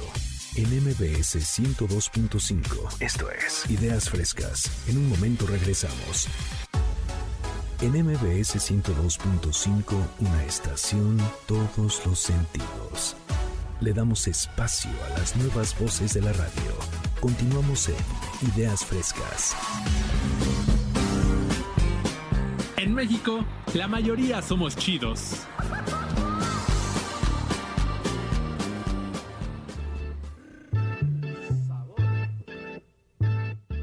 Todos los mexicanos merecemos un espacio y es lo que está haciendo Adrián Jiménez en este momento. Te recibo con mucho gusto, Adrián, para platicar de los mexicanos rifados de esta semana. Hola, hola, ¿qué tal? Muy buenos días, Lalo. Un placer saludarte, un gusto estar nuevamente aquí compartiendo micrófonos contigo en Ideas Frescas. Un saludo de verdad muy afectuoso para ti que nos escuchas, pues ya desde tu hogar o desde tu lugar de trabajo o en tu automóvil. De verdad, Lalo, no sé tú, pero a mí me parece que este sábado huele y tiene un aroma pues muy especial. Sin duda huele a éxito porque están escuchando ideas frescas. Así es. Y bueno, pues quiero comenzar con esta sección porque los mexicanos somos chidos. Y el día de hoy les traigo un caso que de verdad me dejó maravillado, me dejó sorprendido porque en México sin duda hay gran, gran talento. Y para muestra un botón, el día de hoy quiero platicarles de José Alejandro Farías Ruelas. Él es estudiante de Ingeniería en Sistemas Computacionales del Tecnológico Nacional de México, Campus Ciudad Guzmán. Él pues se la está rifando en grande, nada más y nada menos, fue seleccionado para chambear en Facebook, la principal red social de todo el planeta y fue seleccionado como ingeniero de software. Y ahora en estos tiempos de pandemia, Lalo, tú lo sabes bien, todos lo sabemos muy bien, que el trabajo a distancia pues es la onda, es lo de hoy y él está trabajando vía remota, pues nada más y nada menos que desarrollando proyectos de alta tecnología junto a las mentes, así te lo puedo confirmar, junto a las mentes más brillantes de la programación. Él está dentro del equipo de integridad en los negocios de esta red social con sede en Menlo Park, en California. Y este joven, eh, pues a sus 23 años, sabes que se describe como pues sí, además de ser talentoso como un estudiante muy participativo y curioso, le gusta involucrarse en todos los eventos que le parecen interesantes en su área, como la innovación tecnológica, los concursos de programación o los torneos de robótica. Todo esto eh, forma parte de su desarrollo profesional y ha destacado en concursos de programación y en el ámbito laboral de la informática. Le apasiona la algoritmia, la programación, lo que lo ha llevado a obtener numerosos premios y reconocimientos y ahora a ser seleccionado nada más y nada menos que para trabajar y rozarse con la crema innata de Facebook. Esto pues le ha merecido ya el reconocimiento y las felicitaciones de los más picudos aquí en México. Felicitaciones como las que ha recibido del secretario de Educación Pública Esteban Moctezuma, del director de la institución donde está cursando pues ya este último semestre de su carrera, del director del Tecnológico Nacional de México, Enrique Fernández, y por supuesto el día de hoy nosotros, hablando de los más picudos, nos sumamos a esta felicitación para este chico brillante y de excelencia porque sabes que nada más y nada menos tiene un promedio un promedio global de 99.3. Para que se den un quemón, señoras y señores, mi querido Lalo, ¿qué te parece? Me parece increíble tener este tipo de talentos en México y también podría decirte, vaya, decía yo me parece increíble porque me encanta que suceda, pero en realidad no tengo la menor duda de que hay mucho talento en nuestro país, de que somos muchos los mexicanos chipocludos, rifados, que tenemos buenas ideas y que podemos ser parte de grandes empresas. En este caso es una empresa transnacional, por supuesto que todo mundo consumimos además Facebook, entonces felicidades por supuesto al ingeniero que representa a toda la comunidad mexicana y hay que ponernos a estudiar, prepararnos, seguir con el sueño y seguir el caso de José Alejandro, por supuesto, prepararnos y a todos los que estén estudiando, que también tengan el sueño, por ejemplo, de ser locutores, que no estén pensando en la ingeniería, recuerden que tenemos el Centro de Capacitación MBS y hay muy buenos talentos. Ya estamos escuchando a Adrián. Y si te parece, Adrián, para ganarle el tiempo, vámonos con el segundo caso. Para luego estar del Lalo Auditorio de Ideas Frescas, el segundo caso de los mexicanos Somos Chidos son los estudiantes del TEC de Monterrey. Ellos están desarrollando un videojuego que promueve el aprendizaje en alumnos de primero a sexto de primaria. Pero no se trata de cualquier videojuego porque está dirigido principalmente a menores que nacen en prisión y que por esta condición pueden salir hasta cumplir los seis años de edad y el objetivo de este proyecto es evitar precisamente el rezago educativo. Ellos bautizaron a este proyecto como Learning with the Sea.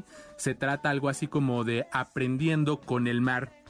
De verdad que es una noble labor la que están haciendo estos chicos. Y tuvimos la oportunidad de platicar con Guillermo Montaño, él es alumno de ingeniería en nanotecnología y líder del proyecto.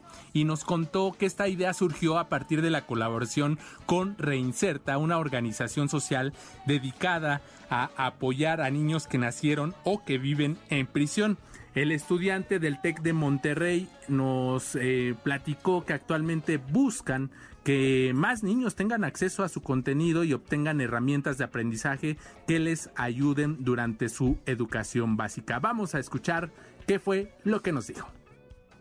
Cuando un niño nace en prisión, no puede salir hasta que cumple los 6 años, provocándole un rezago educativo. Por ello les hicimos un pequeño videojuego para enseñarles matemáticas, y desde hace un año cambiamos la estructura para también abarcar temas como español, un poco de ciencias, ética e historia.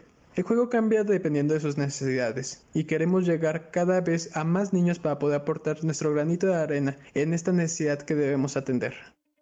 Comentarla lo que ellos están muy próximos a lanzar este proyecto, están afinando los últimos detalles y aunque este proyecto actualmente está enfocado a niños de primaria, se espera que en el futuro se pueda ampliar a otros niveles porque pues solo el 17% de los niños que entran a la primaria terminan la universidad y los estudiantes del TEC de Monterrey ya realizan los trabajos para que en aproximadamente dos meses se pueda descargar en celulares que cuenten con el sistema Android y poder comenzar con esta bonita labor. ¿Qué te parece, Lalo? Me parece bonita, me parece muy significativa, me parece también muy importante para evitar ese rezago que mencionaban en esta comunidad, en estos, en estos chicos que pues a lo mejor un día van a abandonar la, la, prisión saliendo con sus madres, si es que salen en libertad en algún momento o quedan en libertad. Estos, estos niños sin educación, imagínate lo que pudiera suceder más adelante. Sabemos que la falta de educación es lo que pudiera llevar de pronto a las personas a cometer o, o a irse, a, a recargarse del lado negativo en la vida. Entonces, creo que es una gran labor. Me parece increíble a través de la educación lograr que estas personas también pudieran tener una actividad social importante en el futuro y que no se queden, insisto, rezagados. Me parece increíble. Además, hemos hablado en este programa de la, del homeschooling o de esta tendencia de educar a los hijos en casa y que es lo que le sucede también a esta comunidad, lo cual me parece bastante positivo insisto, que tengan, eh, que sepan leer, que sepan sumar, restar, dividir, que aprovechen ese tiempo de encierro, eh, de mucha conexión con sus mamás, eso sí es importante, pero de encierro al fin y que tengan la posibilidad de educarse, me parece una excelente iniciativa, sobre todo un gran proyecto. Vamos entonces con el tercer caso. Adrián, adelante. Y ya para finalizar este segmento de los mexicanos somos chidos, pido como José José un aplauso, pero en este caso no es para el amor, sino para los productores de Nochebuena de Xochimilco, que pues se la rifaron y llegaron a un acuerdo con autoridades capitalinas quienes les permitieron vender sus productos a precios muy muy accesibles en siete centros comerciales de la Capirucha. Ellos son productores de Nochebuena de la zona chinampera en San Luis Tlaxialtemalco, San Luis de las Flores. Eso es lo que significa. Van a estar ofreciendo esta flor de Navidad, como también se le conoce en Parque Vía Vallejo, Parque Tezontle, Parque Las Antenas, Parque Alameda, Reforma 222, Patio Revolución y Pabellón Cuemanco. También hay otras opciones para adquirir estas flores de Nochebuena, además de estas plazas comerciales. Hay un, un lugar que se habilitó en el espacio virtual con las ubicaciones y este lo podemos encontrar en la página, en las redes sociales de la SEDEMA, de la Secretaría del Medio Ambiente de la Ciudad de México y también pusieron a disposición de toda la ciudadanía la plataforma digital Tiamicali .com.mx a la cual prevén incorporar en el corto plazo otras plataformas para la compra y envío de las Nochebuenas hasta los hogares. La recomendación sin duda en estos tiempos de pandemia, además de llevar pues estas flores que, crean un ambiente mágico y maravilloso en los hogares son pues e, evitar, evitar en la medida de lo posible estos contagios y hay que portar el cubrebocas en todo momento, cubrir bien la boca y nariz, respetar la sana distancia que es 1.5 metros entre personas, usar constantemente gel antibacterial o estarse lavando de manera frecuente las manos con agua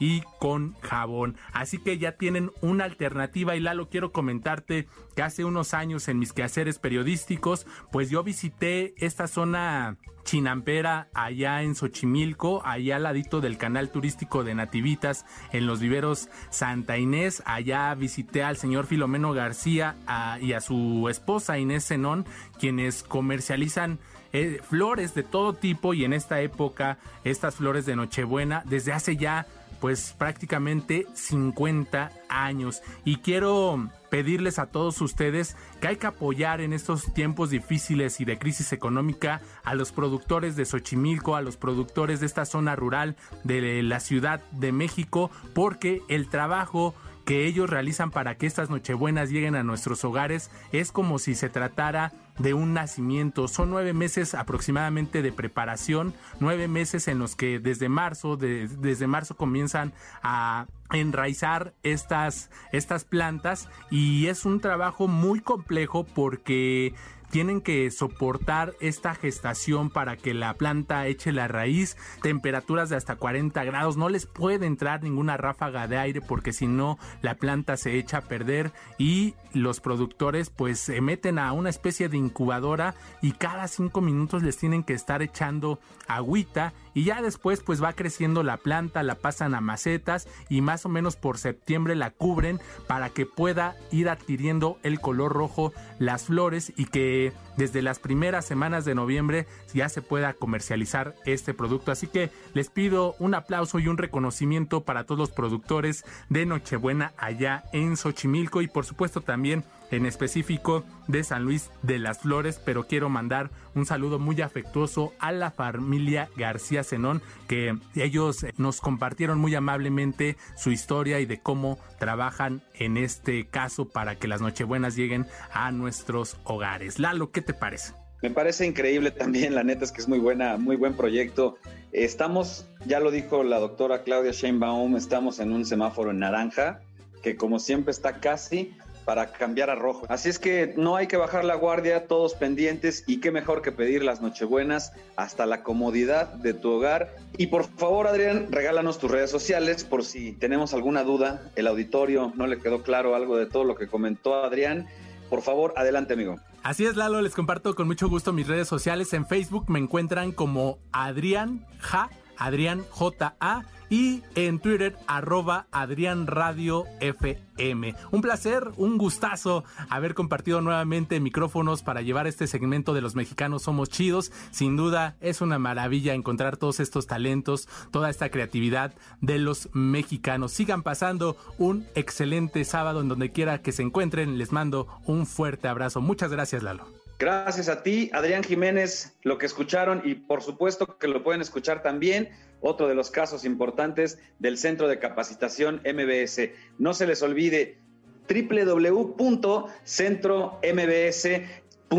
para que puedan ser parte de estos casos de éxito. Adrián, reportero de MBS, la verdad es que es un nivel tremendo y ahora los voy a dejar con Paola Garcés, que también fue otro de nuestros casos de éxito, que participó con nosotros, estuvo mucho tiempo en Exa TV, es decir, las bases de la locución las puedes encontrar en esta página que estábamos recomendando, www.centrombs.com, pero diagonal, cursos online también es otra opción. Ahí te encargo el curso de producción con Arturo Chávez o también el de locución que tenemos o el de Crea tu podcast. En fin, es una oferta de verdad impresionante la que tenemos en este diagonal cursos online del centro mbs.com. Así es que hacemos ahora sí una pausita muy breve y nos vamos directamente al conteo para cerrar esta emisión de Ideas Frescas.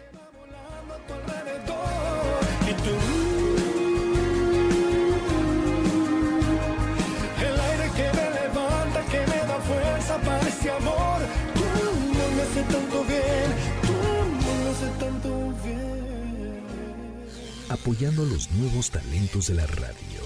en MBS 102.5. Esto es Ideas Frescas. En un momento regresamos. En MBS 102.5, una estación, todos los sentidos. Le damos espacio a las nuevas voces de la radio. Continuamos en Ideas Frescas.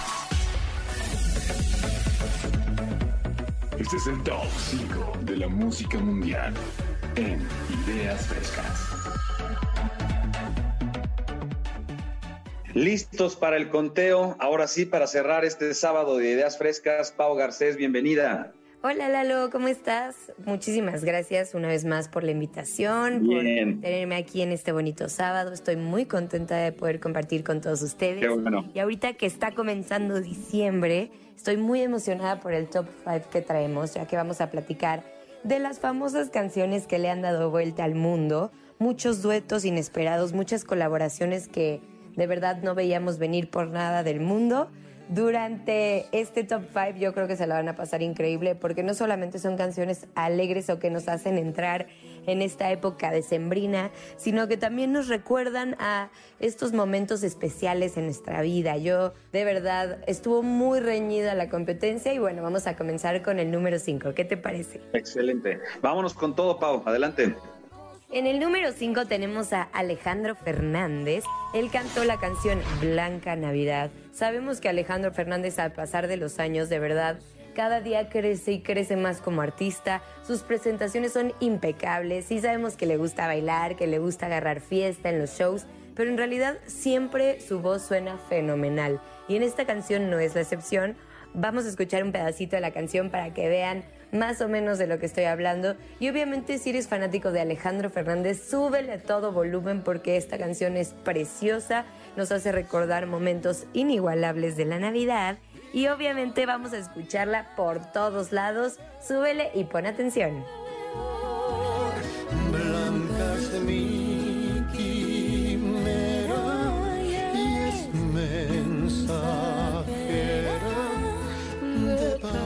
El cuarto lugar se encuentra nada más y nada menos que Mon Laferte y adivinen quién, Gwen Stefani, así como lo escuchan. Yo también me quedé pasmada cuando vi la colaboración. La verdad es que las dos son unas artistas impecables, siempre representando a su país, siempre sacando buena música, siempre sacando grandes colaboraciones, pero yo desconocía totalmente el que ellas hayan trabajado juntas. De hecho, en el 2017 hubo una pequeña controversia, ahora entiendo un poquito más por qué fue, ya que Gwen Stefani en una de las entrevistas que tuvo al momento de promocionar su disco You Make Me Feel Like Christmas, una de sus canciones, bueno, esta en realidad que es Feliz Navidad, la cual tiene con Mon Laferte, ella al momento de hacer rueda de prensa, toda la gira, fue al programa de Jimmy Kimmel y ahí le preguntaron que si ya antes había conocido a Mon Laferte, si había conocido algo de su trabajo y ella dijo que en realidad no conocía a la latinoamericana antes de trabajar con ella. Obviamente esto causó mucho furor en redes sociales, salía el video, en realidad todos los medios de comunicación lo hicieron ver como que Gwen Stefani en realidad dijo, ¿saben qué? No la conozco, pero veo dónde está el trasfondo de toda esta situación, ya que tienen muchas fotografías juntas, las dos hacen un match perfecto, a mí me encantó la canción, las voces de las dos en sincronía, en fin, para que escuchen un poquito de lo que estoy hablando, los dejamos con un poco de Feliz Navidad. Próspero año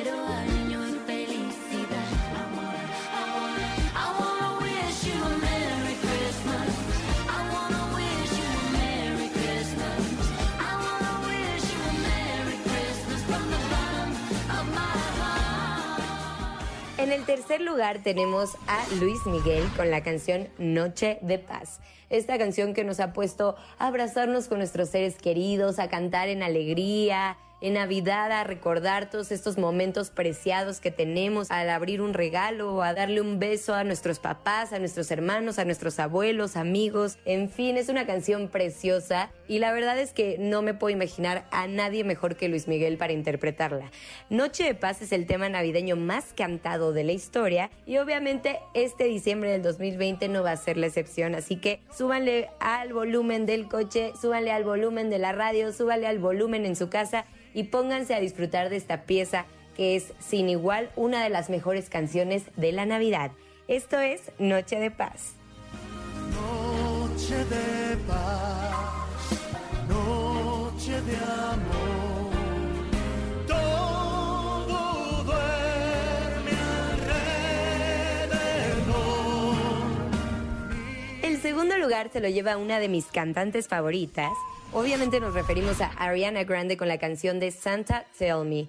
Esta es una canción que originalmente fue escri- escrita por Ariana Grande y después de haberla sacado en su EP japonés, todo el mundo estuvo loco escuchándola en todas las tiendas, en todas las fiestas. Bueno, en fin, yo lo escuchaba en cada esquina. Obviamente no pude evitar aprendérmela. Y eso, imagínatela, lo fue desde noviembre del 2014, 24 de noviembre aproximadamente. Y hasta el día de hoy, en el 2020, sigue siendo una de las canciones más vigentes en la época navideña. En el video vemos a Ariana Grande con unas calcetas largas, con todos sus bailarines, divirtiéndose, brincando en una cama. En fin, se antoja estar en esa fiesta, Lalo. A mí me parece una chica súper talentosa, súper divertida. Y me gustaría que, aparte de sacar canciones navideñas o covers de Disney o su nuevo disco que está impresionante, de verdad, a mí me encanta con su nuevo sencillo Positions. Apenas está empezando su carrera y eso que ya tiene, la verdad, es mucho, mucho camino recorrido. Todavía espero que le falte porque sus últimos álbums han estado de verdad impactantes. Así que vamos a disfrutar un poquito de lo que es Santa Tell Me y ponte a bailar.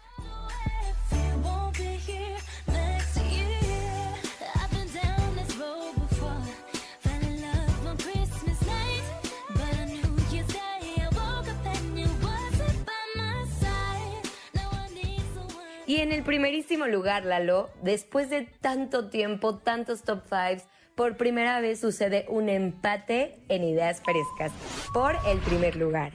Aquí tenemos nada más y nada menos a Michael Bublé y Thalía, así como lo escuchas, también es una colaboración que a mí me sorprendió muchísimo. Me encantó, me sentí muy cómoda escuchando su versión de Feliz Navidad, en donde vimos que al principio del video Michael Bublé bromea con todos los espectadores, les dice que está muy borracho en español, intenta sacar un poco de palabras ahí en español y Thalía lo está ayudando, después se ponen a cantar y ¡pum! La magia sucede. La verdad es que Thalía ha sido una artista de las pocas que se han podido innovar, reinventar, mantener en el primer lugar siempre intactas. Es muy cuidadosa al parecer con las colaboraciones que hace.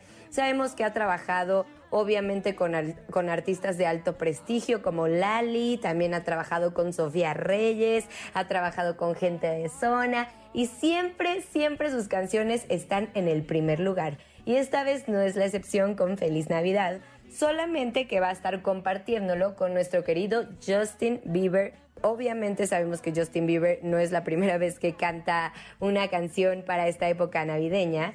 Ha cantado también la de Mistletoe, que es excelente canción, pero para no hacerles el cuento largo, esta canción se lleva el primer lugar y nada más y nada menos nos referimos a Santa Claus is Coming to Town.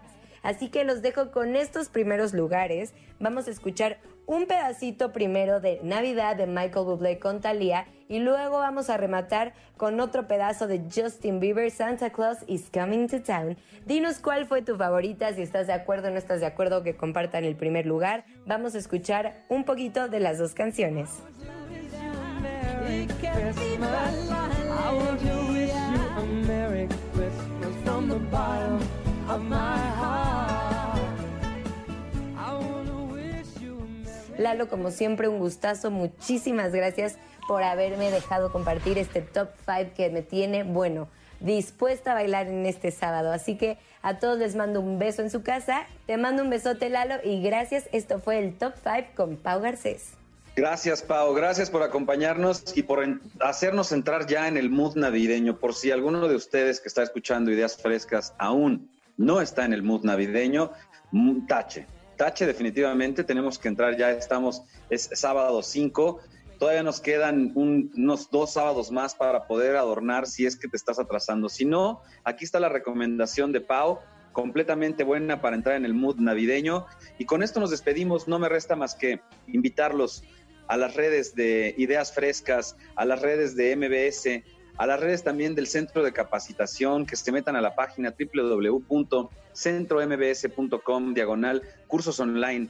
Pueden encontrar evidentemente en la página los cursos presenciales que Yo estoy seguro que el próximo año ya vamos a estar cada vez más tranquilos. Ya de por sí tenemos algunos presenciales con todas las medidas de seguridad y también las posibilidades de hacer un curso online. Créanme que es una oferta increíble. Tendremos muchas sorpresas para el próximo año. Por ahora me despido de todos ustedes, que tengan un sábado increíble, que las Chivas ganen este partido contra el León para poder estar ya en la final. Perdón por lanzar aquí una situación personal, pero también agradecer a toda la gente que está en los controles, como a Mario Tiveros, eh, que sin duda es quien nos tiene también aquí, al buen Arturo Chávez, el productor en jefe de todo este, de todo este espacio sonoro llamado Ideas Frescas. Y los dejamos en compañía de Eduardo Jiménez y por ahí también está mi querido Luis Correa. Les mando un abrazo, que ruede la rueda y nosotros seguimos disfrutando del sábado. Esto fue Ideas Frescas, yo soy Lalo Ruiz y no se les olvide arroba Lalongo Ruiz. Hasta la próxima, que tengan un excelente sábado, sigan disfrutando de la programación del 102.5, que tengan un excelente sábado, hasta la próxima.